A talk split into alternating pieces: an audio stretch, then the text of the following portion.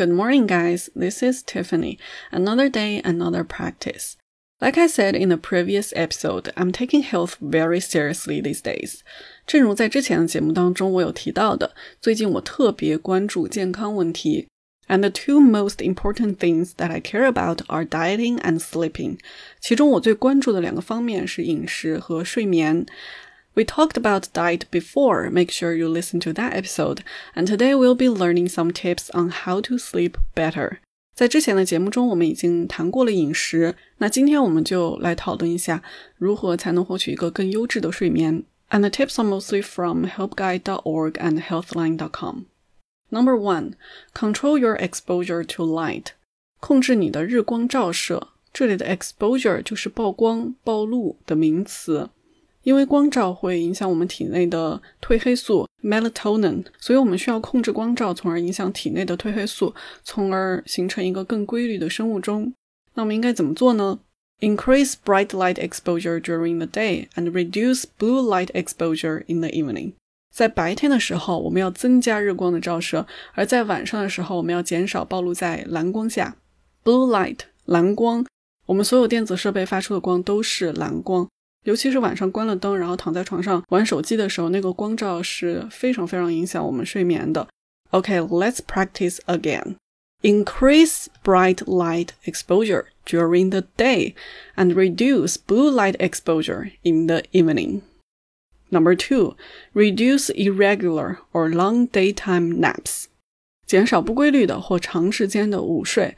Reduce 是减少的动词，irregular 来源于 regular，regular 本来是规律的这样的一个形容词，然后前面加上 i r 之后就变成了它的反义词不规律的。nap 指的就是打盹儿、午睡，就是小憩一下。Limit naps to fifteen to twenty minutes in the early afternoon，在下午早些时候睡午觉，然后将午觉控制在十五到二十分钟是最好的。所以一般这样的午睡有一个名称叫做 power nap，power 就是能量强大的意思。Okay, repeat after me. Reduce irregular or long daytime naps. Number three, try to sleep and wake at consistent times. Avoid sleeping in even on weekends. 试着在一致的时间睡觉和起床，避免赖床，即使是在周末的时候。Consistent 就是一致的，也就是说每天在一个固定的时间起床，固定的时间睡觉，这样可以帮助我们身体的生物钟的形成。 Avoid 是避免的意思，而且在这里注意一个小语法点，叫做 avoid doing something。Sleep in 这个短语其实就是赖床的意思，起晚的意思。Try to sleep and wake at consistent times. Avoid sleeping in even on weekends. Number four, keep your room comfortable and quiet. 让房间保持舒适和安静，这个不用多说。那比较重要的还有两点：keep your room dark，让你的房间保持黑暗。 就是插线板上的一个小光点都不能有，尤其是如果这个光点是蓝色的或绿色的话，那更不行了。我在美国的时候见过卧室里就有直接不装灯的，因为卧室就是为了睡觉，然后为了睡得更好，就连灯都不装了。And keep your room cool，让你的房间稍微凉快一点，睡觉的话会睡得更好。Number five，exercise regularly，but not before bed，有规律的锻炼，但是不要在睡前锻炼。Regularly 就是刚刚讲到的 regular 的副词，直接加上 ly 就变成副词了。Number six, reserve your bed for sleeping only，把床只留给睡觉。Reserve 就是保留、留给的意思。那 reserve something for something 就是为什么保留什么东西。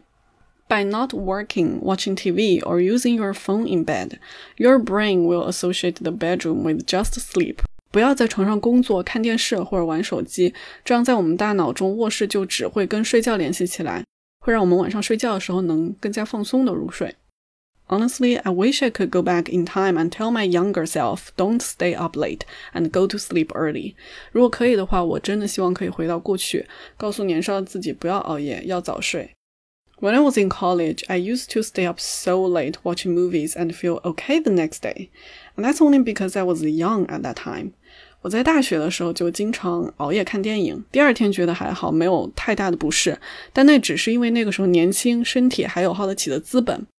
But those bad habits have so many side effects later in life. It affects your skin, your hair, your energy, your willpower, and most importantly, your health. And it takes time and effort to recover. 但是那些不好的习惯对之后会有很大的副作用，会影响人的皮肤、头发、能量、意志力，而且最重要的是健康。而且之后的话要花很多时间和精力才能恢复的。Now I never dare to stay up late ever again. And for you, it's really not late to realize how important sleeping is. So start sleeping better today. Thank you so much for sharing your time with us. See you tomorrow.